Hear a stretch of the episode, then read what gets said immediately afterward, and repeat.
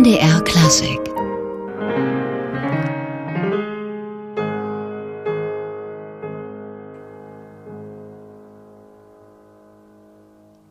von diesem Konzert kennen wir eigentlich hauptsächlich das Rondo, aber zu meinem heutigen Studiogast passt, dass er gerade das nicht spielt, sondern das wunderschöne Andante in der Fassung mit Klavier live eingespielt. Übrigens haben wir gerade noch mal äh, versucht nachzukommen im Frühjahr 2018 bei der BBC mit Richard Adley am äh, Klavier. Herzlich willkommen, Simon Höfele. Schön hier zu sein. Herr Höfele, Sie sind derzeit Gast bei der Staatskapelle hier in Halle. Ich glaube, ab zehn ist gleich Probe.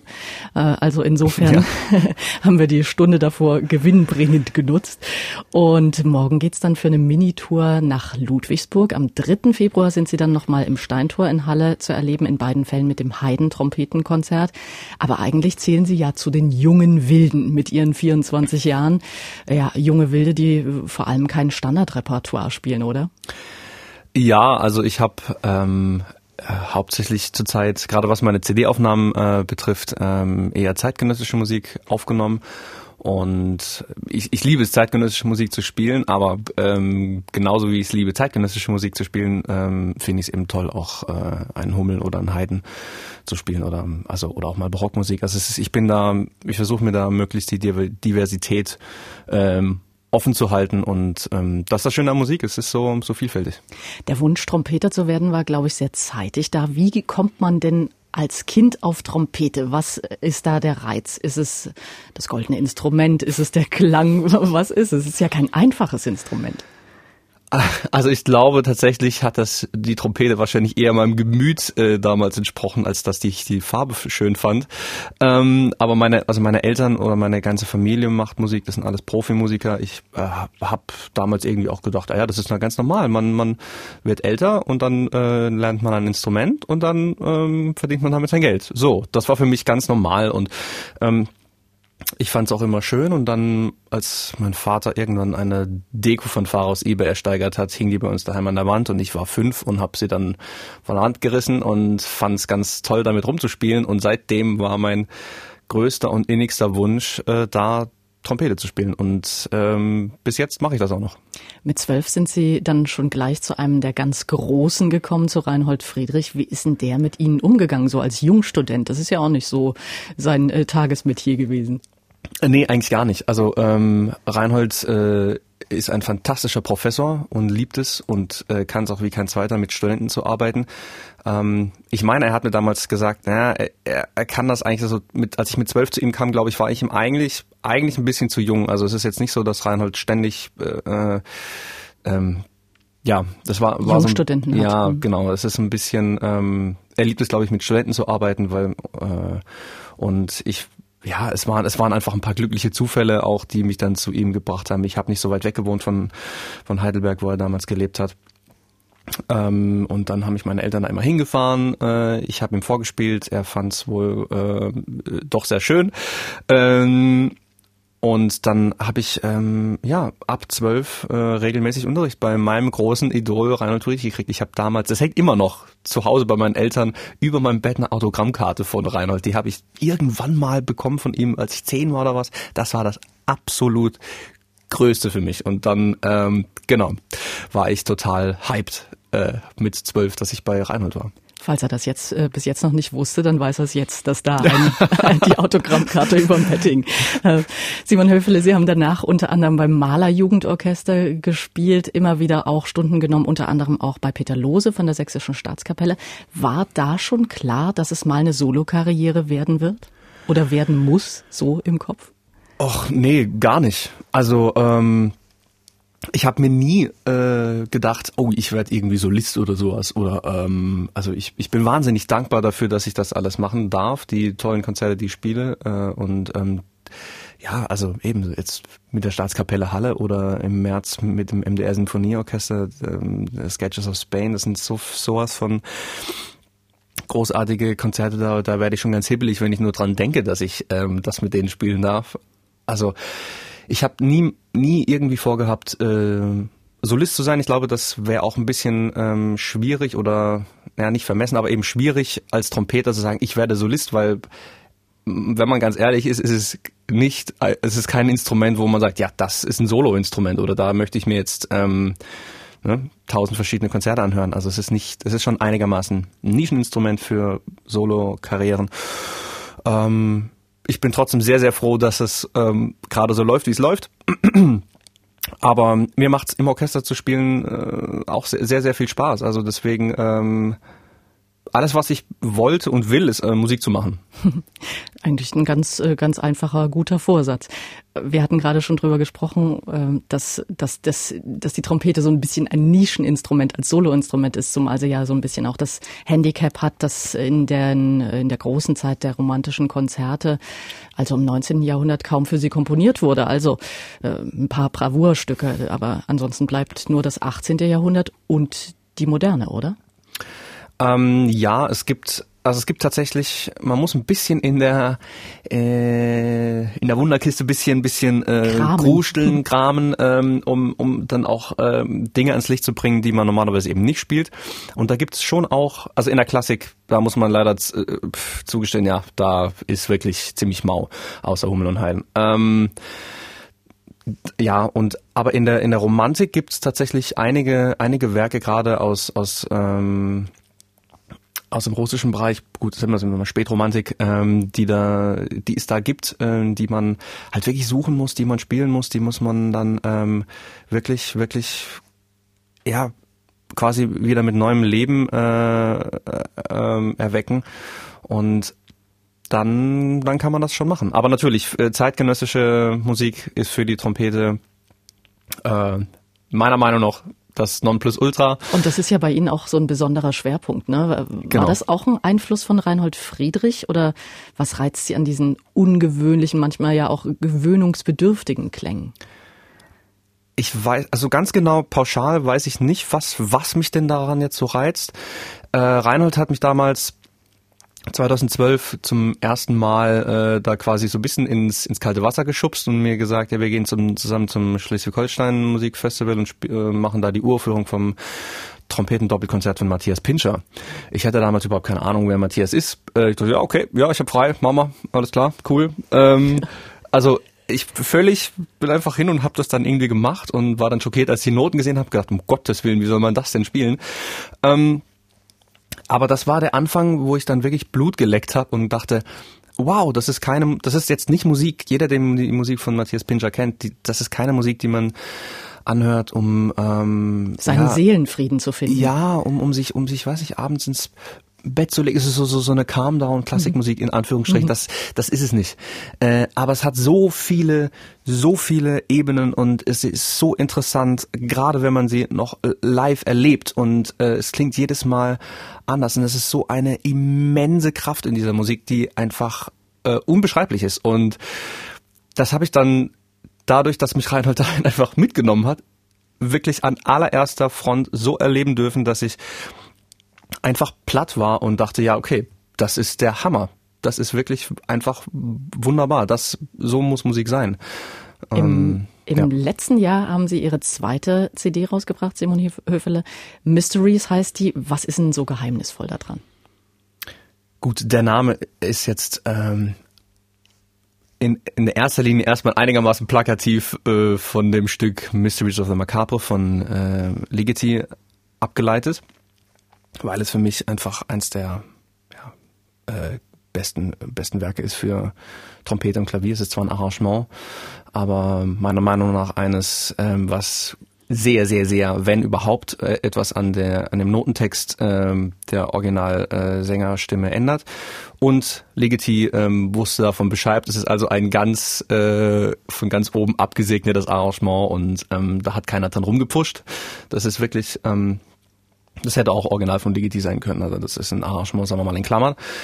Ähm, Aber es ist nicht nur Ligeti drauf. Es ist nicht es nur Ligeti, es ist Ian auch von. Hosokawa im Nebel ähm, äh, und dann äh, von Takemitsu Parts. Also das sind alles viele Gruber, Exposed Road, das sind noch die drei Solowerke von Ian Hamilton Five Scenes. Genau, und das äh, darauf, darauf wollte ich nämlich hinaus. Wir hören jetzt einen kleinen Ausschnitt nämlich von Ian Hamilton, Deklamato äh, aus den Five Scenes for Trumpet and Piano. Simon Höfele wird begleitet am Klavier von Eriko Takizawa.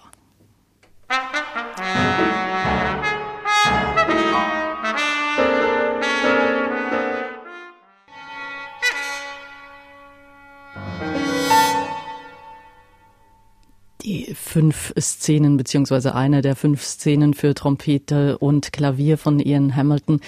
Das klingt immer noch ungewohnt, obwohl sie schon 1966 komponiert wurden. Warum ist uns diese Musik immer noch so neuartig in den Ohren, Simon Höfele? Also Sie haben mal gesagt, zeitgenössische Musik wird zwar als Kunst, aber eher weniger als Musik verstanden. Wie ist das gemeint?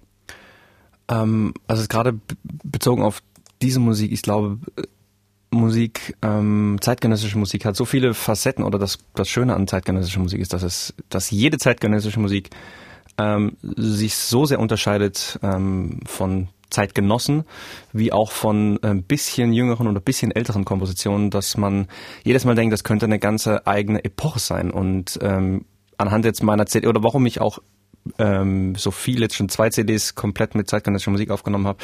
Man könnte noch tausend CDs weiter aufnehmen und es wäre nicht annähernd der äh, äh, Land in Sicht, was, was die Vielfältigkeit davon äh, angeht. Jeder, der die Musik von Hosokawa kennt oder von Takemitsu oder von Ligeti, äh, der wird denken, ja gut, das hört sich komplett anders an als das jetzt von, von Ian Hamilton. Und das war auch einer der Gründe, warum ich gerade diese Stücke zusammenstellen wollte. Gruber wegen dieser, dieser, dieser, dieser, diese fratzenartige, ironische äh, äh, Musik, die, die äh, trotzdem so grundernst rüberkommt, aber einfach dieses, dieses Feeling ähm, verbreitet von, ah, also ja, also man kann ich kann so sch schlecht erklären äh, mit Worten. Ähm, aber ich sehe, Sie brennen einfach ja, dafür. Und, und, Sie haben für diese CD Mysteries den Preis der deutschen Schallplattenkritik bekommen, äh, aufgenommen beim kleinen, feinen Label Genuin in Leipzig. Trauen sich die Großen da einfach möglicherweise gar nicht ran? Oder wieso taucht solches Repertoire vor allem bei so kleinen Labels auf? Oder täuscht das möglicherweise? Nö, das täuscht, das täuscht nicht. Also, ähm, also stand, ich habe ich kann mich jetzt nicht darstellen als Experte für Aufnahmen. Ähm, und ich habe auch noch nicht mit den großen Labels zusammengearbeitet, deswegen ähm, kann ich das natürlich, das sind alles nur Mutmaßungen, aber ähm, ja, wenn man, wenn man natürlich guckt, äh, wo sind die Aufnahmen von solchen Komponisten aufgenommen ähm, und ähm, bei welchem Label sind die erschienen. Ist einfach nicht Mainstream für Dann die ist großen genau, Labels es ist nicht Mainstream genug. Mhm. Ähm, äh, habe ich das Gefühl, manchmal ist es schade, finde ich, es hat, solche Musik hat einen Mehrwert, der sich sicher nicht in den Verkaufszahlen ähm, äh, niederschlägt. Erstmal, ich weiß nicht, ob es auch langfristig äh, der Fall sein wird, aber es ist einfach eine Musik, die, die, ähm, das sind Aufnahmen, hoffentlich, ich, ich spreche jetzt nicht von meiner, das wäre ein bisschen anmaßend, aber äh, von, also zeitgenössische Musik hat, hat einfach einen, ähm, eine Halbwertszeit, die ähm, meiner Meinung nach viel länger andauert, als wenn man eine CD konzipiert, die die nur schnell auf ähm, ja auf äh, kurzfristige Zeit geplant ist mhm. und ähm, ich will jetzt aber doch mal noch auf Ihre äh, CD zurückkommen, denn ich frage mich, wie geht man an solche zeitgenössische Musik ran? Das geht ja nicht so einfach ins Ohr wie ein Haydn oder wie ein Mozart oder wie Peter Alexander, sagte Loriot mal zu zeitgenössischer Musik. Geht nicht so einfach ins Ohr wie Peter Alexander. Also man kann es nicht einfach mal so nachpfeifen oder so festigen. Wie erarbeitet man sich solches Repertoire? Ja, es stimmt. Es geht nicht so leicht ins Ohr wie Peter Alexander. auch wenn ich kein, äh, kein Fachmann bin für Peter Alexander. Aber ähm, Loriot hat's immer getroffen. Loriot, ja, das ist der K König, ja. Ähm, es ist aber auch gerade schön, dass es eben nicht ins Ohr geht. Würde mhm. alles ins Ohr gehen, dann würde man äh, wahrscheinlich also ich würde kein äh, Radio und keine Musik mehr hören. Ich wäre einfach, ich wäre erschöpft.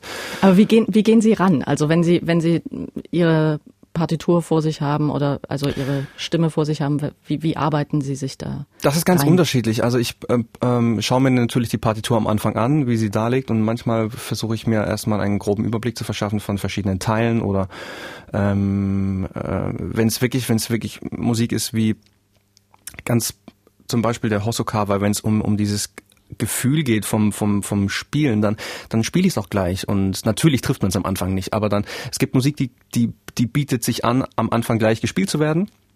Oder zumindest ausprobiert zu werden im, äh, im, Übe, äh, im Übezimmer und andere Musik bietet sich eher an, da mit einem Farbkasten ranzugehen und erstmal alles sich zu Orten einzuteilen und ähm, sich einen theoretischen Überblick also zu verschaffen. tatsächlich mit bunt, bunten Stiften und Markieren quasi. Ja, also viele, viele Noten von mir. Ähm, wir hatten es vorhin ja äh, von einem Stück von Matthias Pinscher, das ist quietschbunt bei mir. Mhm. Das kann ich aber dann eben auch aufschlagen und weiß, okay, diese Seite ist eher rot-orange, mhm. die nächste Seite ist blau-gelb und dann kommt wieder eine lila-grüne Seite und dann weiß ich sofort, wie die Teile wieder sind. Ich habe quasi meine sagen wir mal, 30 Prozent meiner, meines Überaufwands, was in meinem Hirn abgespeichert wäre, einfach aufs mhm. Papier transferiert und kann es jedes Mal ähm, ohne diese 30 Prozent wieder mehr zu üben, ähm, einfach abrufen. wieder abrufen. Und okay. das ist super, super hilfreich. Das ist wahrscheinlich äh, so, eine, so eine Methode, wie man mit zeitgenössischer Musik umgeht. Sie spielen aber ja auch klassisches Trompetenrepertoire, äh, wie jetzt eben mit der Staatskapelle den Heiden. Was bedeutet Ihnen diese Seite an Ihrer Arbeit? Also Haydn ähm, ist einfach ein, natürlich die Grundessenz jedes Trompeters. Das ist einfach so. Und durch diese, ich könnte jetzt, ich könnte nicht nur zeitgenössische Musik machen. Das ist einerseits ein, einfach ein wunderschöner Ausgleich. Ähm, ähm, so wie zeitgenössische Musik äh, mein Ausgleich ist für für für Haydn. Also ich bin immer, wenn ich das eine mache, bin ich komme ich am nächsten Tag zurück und denke, ach wie schön Haydn. Oder dann komme ich am nächsten Tag zurück und denke, ach wie cool Pinscher. Ähm, das schaukelt sich dann gegenseitig so hoch ähm, und ich bin einfach, ja, bei Haydn, man hat diese, diese, dieses reine, diese, diese Simplizität einfach, die im Vordergrund steht, die, die so erfrischend und so äh, belebend sein kann, dass es einfach, ähm, ja, das ist einfach, für mich ist es auch aktuelle Musik, weil ich, ich interpretiere sie ja heute und daher ist es, ob die jetzt vor wie viel hundert Jahren auch immer komponiert worden ist oder gestern, ähm, ist für mich nicht der, nicht der Unterschied. Deswegen, ja, es ist Musik. Dann gibt's ja auch noch bei der Trompete die Schnittstelle Jazz. Da trifft sich ja auch ganz viel. Wie viel Jazz darf es sein für Simon Höfele? Ähm, wegen mir super, super gerne, super viel. Ähm, ich, äh, das, vielleicht wiederhole ich mich da, ähm, aber diese, einfach, das ist, das Jazz ist genauso Musik, in Anführungsstrichen, wie, wie, wie klassische Musik, wie zeitgenössische Musik. Ähm, diese, diese Grenzen, die lasse ich gerne ein bisschen ver, ähm, äh, wie sagt man, verfließen, verfließen genau. Ineinander fließen. Worten nicht eingefallen. Mhm. Ähm, so wie Miles Davis hat mal gerade bei dieser ähm, Platte Sketches of Spain hat er viel Kritik einstecken müssen von Jazzkollegen, die gesagt haben, sag mal, was was sind das? Das ist doch kein Jazz, das ist ja alles ausorchestriert. Da, also da fehlt ja Miles Davis drin. So, nee, ähm, als Antwort meinte dann, nö, ist, ist mir egal, was das ist. Ihr könnt, ihr könnt darauf rumhacken, dass das kein Jazz sei oder nicht. Ist mir total egal. Es ist gute Musik. Punkt. Und damit hat er einfach einfach so recht. Das hört sich ein bisschen, ähm, bisschen simpel an, aber es ist einfach großartige Musik. Und wenn ich, ähm, wenn ich das Gefühl habe, dass ich mit der Musik was anfangen kann, dass das gute Musik ist, dann ist mir das ganz egal, zeitgenössisch, barock, klassisch, ähm, Jazz, das darf gerne alles her. Und diese gute Musik, die gibt's ja dann in dem entsprechenden Konzert mit dem MDR Sinfonieorchester und Dennis Russell Davies im März in der Reihe 1 ähm, ja, da gibt es tatsächlich diese Schnittpunkte. Ja, die Schnittpunkte sind natürlich bei der Trompete im Jazz ähm, immer vorhanden. Es gibt auch eben Bernd Aulus Zimmermann ist durch Jazzmusik zu seinem Trompetenkonzert stark inspiriert worden. Ähm, Miles Davis ist durch das klassische Orchester für seine Sketches of Spain stark inspiriert worden. Das sind ja, das sind zwei Paradebeispiele. Oder es gibt ein wunderbares Konzert von Christian Joost äh, in Memoriam Chet Baker da, da fließt, gehen die Grenzen gewollt ähm, vom, vom Komponisten schon so äh, äh, ineinander, dass man als Interpret sich einfach darauf einlassen sollte und dann, ähm, ja, dann ist das, sind das wahnsinnig, wahnsinnig ähm, äh, ähm, farbenreiche und facettenreiche Werke. Und dann hören wir mal so einen kleinen äh, Schlenker quasi in den Jazz mit George Gershwin und Simon Höfele an der Trompete.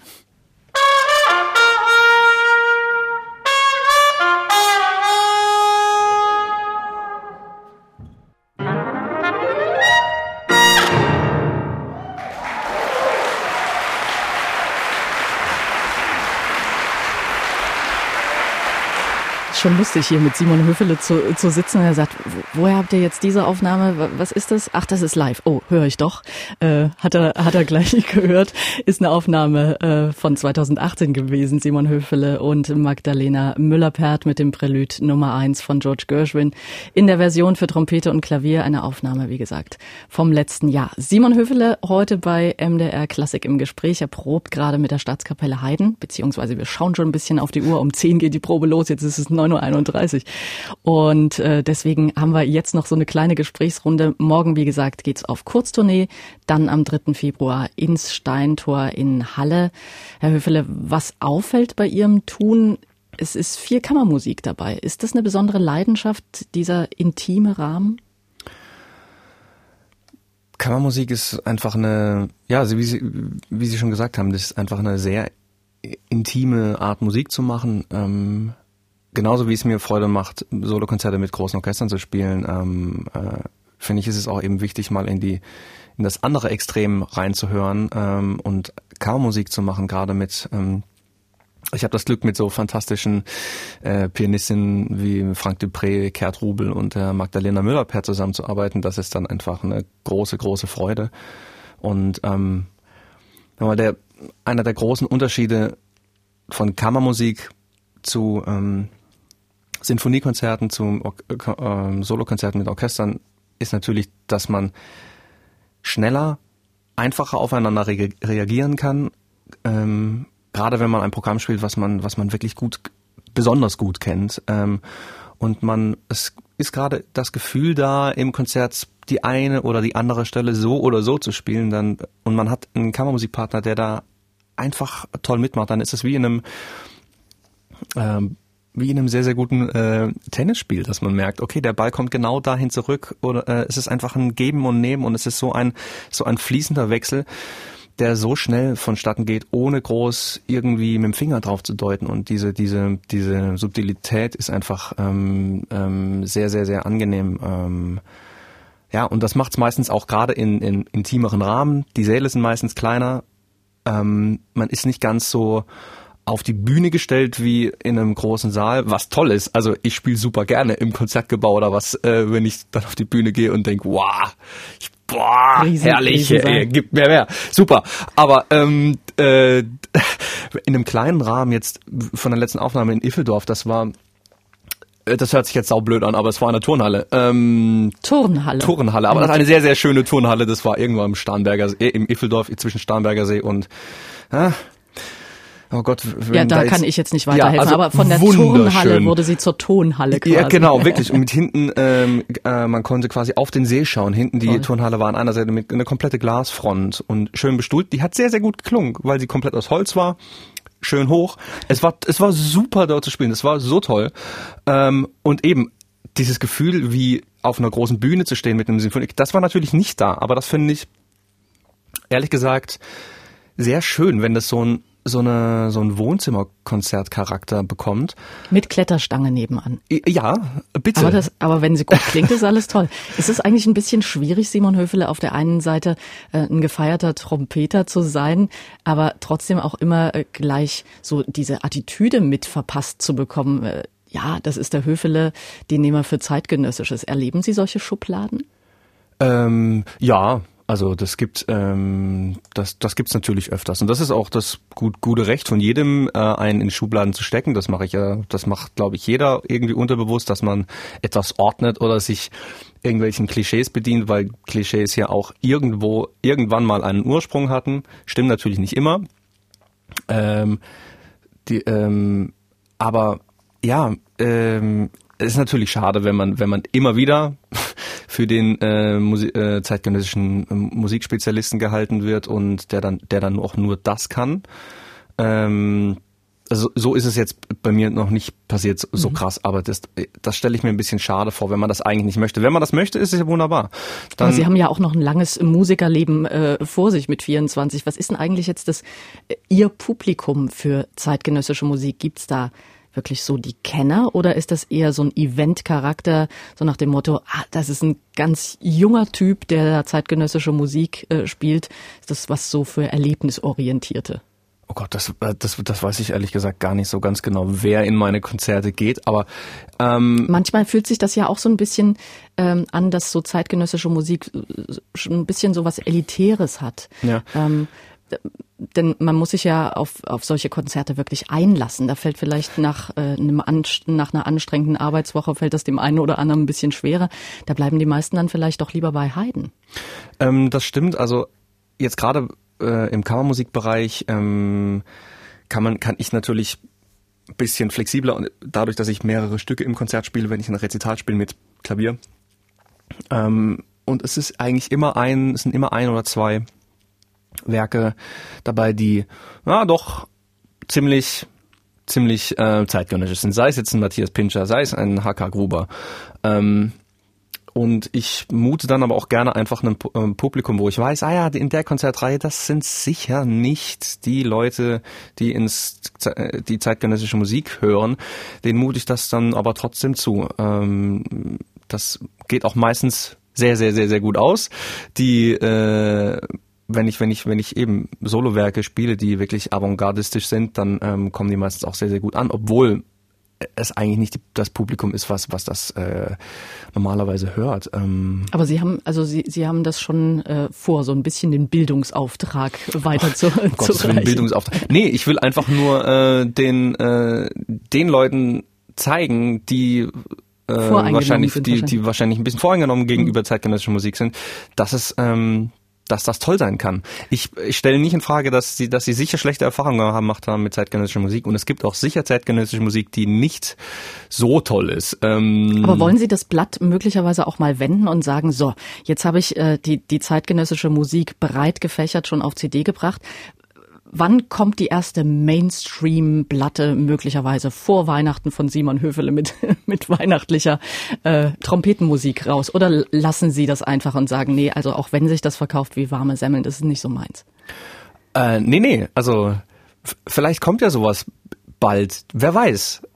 Ähm, diese also wie gesagt, ich, ich liebe Haydn genauso wie ich äh, einen Matthias Pinscher liebe. Das ist für mich, ähm, das sind keine Entweder-Oder-Fragen, sondern das ist eine äh, eine Angelegenheit, die ich gerne mit bitte ja beides äh, ähm, beantworten will. Und ähm, ja, so oft hat man jetzt nicht die Gelegenheit, CDs aufzunehmen, also zumindest nicht wöchentlich. Ähm, sonst hätte ich vielleicht schon viel mehr aufgenommen. Und ähm, aber wir haben Anfang des Jahres, das heißt, äh, wir, wir können noch ein bisschen planen bis vor Weihnachten. Genau, genau, genau. Nein, also es, es wird auf jeden Fall, ich habe auf jeden Fall vor, natürlich äh, äh, die Standardwerke aufzunehmen, weil die toll sind natürlich, mhm. weil sie sind nicht umsonst die Standardwerke und die die ähm, ja also Simon Höfele, mit äh, Blick auf die Uhr und Ihren Probenplan, damit Sie nicht äh, unpünktlich kommen, will ich mal noch ganz schnell ein anderes, aber wichtiges Fenster aufmachen. Sie engagieren sich auch kulturpolitisch und zwar nicht nur äh, sporadisch, sondern dauerhaft. Sie haben mit dem äh, Künstlerkollegen Florian Wetzel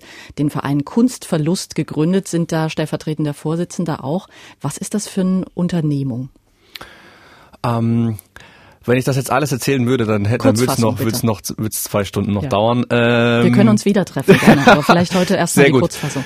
Ähm, ja, also Kunstverlust e.V., das ist ein äh, Verein, den ich mit Florian, das ist mein Mitbewohner und äh, ein sehr, sehr guter Freund von mir und, äh, wie Sie schon sagten, Künstlerkollege ähm, aus Karlsruhe, der, äh, mit dem ich diesen Verein gegründet habe. Wir, das ist ein kulturpolitischer Verein, der sich für den Erhalt von Kunst und Kultur und die Wertschätzung künstlerischer Arbeit ein, äh, einsetzt, für die für kulturelle Bildung, einfach ein, ein, ähm, eine Art, ähm, jetzt fällt mir das Wort nicht ein, mein Kopf ist schon wohl aus. Also ähm, ich frage mal weiter, wie, wie sieht die konkrete Hilfe aus? Also welche Resonanz bekommen Sie auf dieses Engagement? Vielleicht können Sie darüber ein bisschen was erzählen das Engagement, ist, äh, äh, die, die Resonanz auf das Engagement ist immer, immer, immer sehr, sehr gut. Das grundlegende Konstrukt von unserem ähm, äh, gemeinnützigen Verein war, war die Fotoserie. Äh, wir haben viele Leute porträtiert, über 1000 Leute in Deutschland. Man sieht das auf der Webseite, ne? Es ist eine Nein, riesig genau. große Porträtwand mit Künstlern, Politikern, Schauspieler, Kabarettisten. Das ist wirklich nur ein ganz kleiner Ausschnitt aus. Musiker, Kollegen, ja, ja. die auch aus dem Popbereich. Also ähm, jetzt nochmal zurück. Wie sieht die ganz konkrete Hilfe von denen aus? Ähm, die schreiben ein Statement zu ihrem Foto, mhm. was Kunst und Kultur für sie bedeutet. Es ist dadurch eine sehr diverse und äh, bunte Mischung. Äh, Mischung. Und ähm, wir planen derzeit ein, ein, ein Festival, das eben Kunstlustfestival heißt heißen wird und ähm, dann wird das, das fair ausgeklammert. Genau, dann wird das fair ausgeklammert, um eben das Positive äh, mhm. vorzuheben und wir ähm, sind gerade dabei in der Planung einfach ein, ein Kunstfestival zu planen, ja, ein Kunstlust, das Kunstlustfestival in Karlsruhe voraussichtlich und ähm, das ist so der, der Anfang für, für die aktive, sagen wir mal, Hilfe oder Hilfe hört sich immer so an, als ob die Kunst hilfsbedürftig wäre. Das ist sie natürlich nicht in dem Sinne. Ähm, aber es schadet auch nicht. Es schadet auch nicht. Äh, genauer hinzuschauen. Mhm. Diese, ähm, ja, ein, ein, äh, die Kunst zu feiern. Mhm. Und ähm, das ist ein großer Aufwand, den wir zurzeit betreiben. Und das, ja, deswegen, es läuft gerade viel im Hintergrund ab, was äh, Organisation betrifft, weil ein Kunstfestival, was jeder Kunst oder vielen Künsten möglichst gerecht wird auf kleinem, äh, in einem kleinen Rahmen, so dass alles zur Geltung kommt. Das ist einigermaßen schwierig, zumal wir es noch nie getan haben, sowas. Und ähm, ja, wir kommen Sie, Sponsoren brauchen und Co. Und es ist alles sehr, sehr, sehr ähm, aufregend zurzeit, äh, was, was da abgeht. Aber ich kann, genau. Das ist so das Erste, was wir, was wir richtig planen und ähm, dann das treffen wir uns möglicherweise wieder, wenn Sie dann als Chef des Kunstlustfestivals uns mal wieder hier im Studio beehren würden. Sehr, sehr gerne. Simon Höfele, äh, Sie sind noch sehr jung, 24, haben schon mehr erreicht als viele erfahrene Kollegen. Jetzt als letzte Frage, wo geht äh, jetzt die Reise hin in diesem Tempo? Also jetzt mal gar nicht äh, zum, zum nächsten, zur nächsten Tournee oder jetzt gleich zur Probe, sondern wo, wo geht's in, in der nächsten Zeit hin für Simon Höfele? Ähm, das Gibt's weiß ich schon nicht. Pläne? Bei jungen Menschen muss man das wirklich fragen. Gibt's schon Pläne? Gibt's schon Pläne? Also ich habe viele Pläne, aber ich möchte mich da auch gar nicht festlegen. Also das ist ähm, ähm, das ist wahrscheinlich eine langweilige Antwort, aber die ich möchte mir möglichst viele Türen offen halten und ich, ich liebe das, was ich tue. Ähm, ich wäre sehr dankbar, wenn ich das möglichst lange weitermachen kann. Aber ähm, ja, ich versuche hauptsächlich einfach ein, ein schönes, erfülltes Leben zu haben, mit was auch immer. Und äh, jetzt ist es die, die so wie es aussieht, die Solo-Trompeter-Karriere, das, ähm, das finde ich großartig. Wenn ich mich entscheiden könnte, könnte ich mich, würde ich mich auch gerne darauf festlegen. Aber wer weiß, keine Ahnung, was, was kommen mag. Ähm, ich bin auf jeden Fall, bin, ähm, bin da sehr happy und zuversichtlich. So, und wir schauen auf die Uhr, 9.43 Uhr. Taxi wartet schon fast, denn äh, tatsächlich 10 Uhr ist Probe, Herr Höfele. Simon Höfele, ganz, ganz herzlichen Dank fürs Hiersein, für den Besuch im Klassikstudio. Wir hatten ihn heute im Gespräch, den jungen Ausnahmetrompeter. Und ein Wiedersehen mit Simon Höfele gibt's im Konzert. Wie gesagt, am 3. Februar mit Heidens Trompetenkonzert im Steintor Varieté zusammen mit der Staatskapelle Halle. Da wird Jonathan Hayward am Pult stehen und neben dem Haydn dann auch Beethovens Geschöpfe des Prometheus und die Sechste dirigieren. Und am 13. März dann im Gewandhaus in Leipzig mit dem MDR Sinfonieorchester unter Dennis Russell Davies im Konzert der Reihe 1. Tja, und das Gespräch mit Simon Höfele wie, gibt's wie immer auch online auf unserer Seite mdrklassik.de. Jetzt schnell zur Probe. Und äh, wir hören dabei nochmal Simon Höfele, diesmal mit dem Kornett zusammen mit Magdalena Müller-Perth und einer Komposition des französischen Militärkapellmeisters Gabriel Pares, ein Mann des frühen 20. Jahrhunderts. Vielen Dank fürs Hiersein. Danke, es war schön.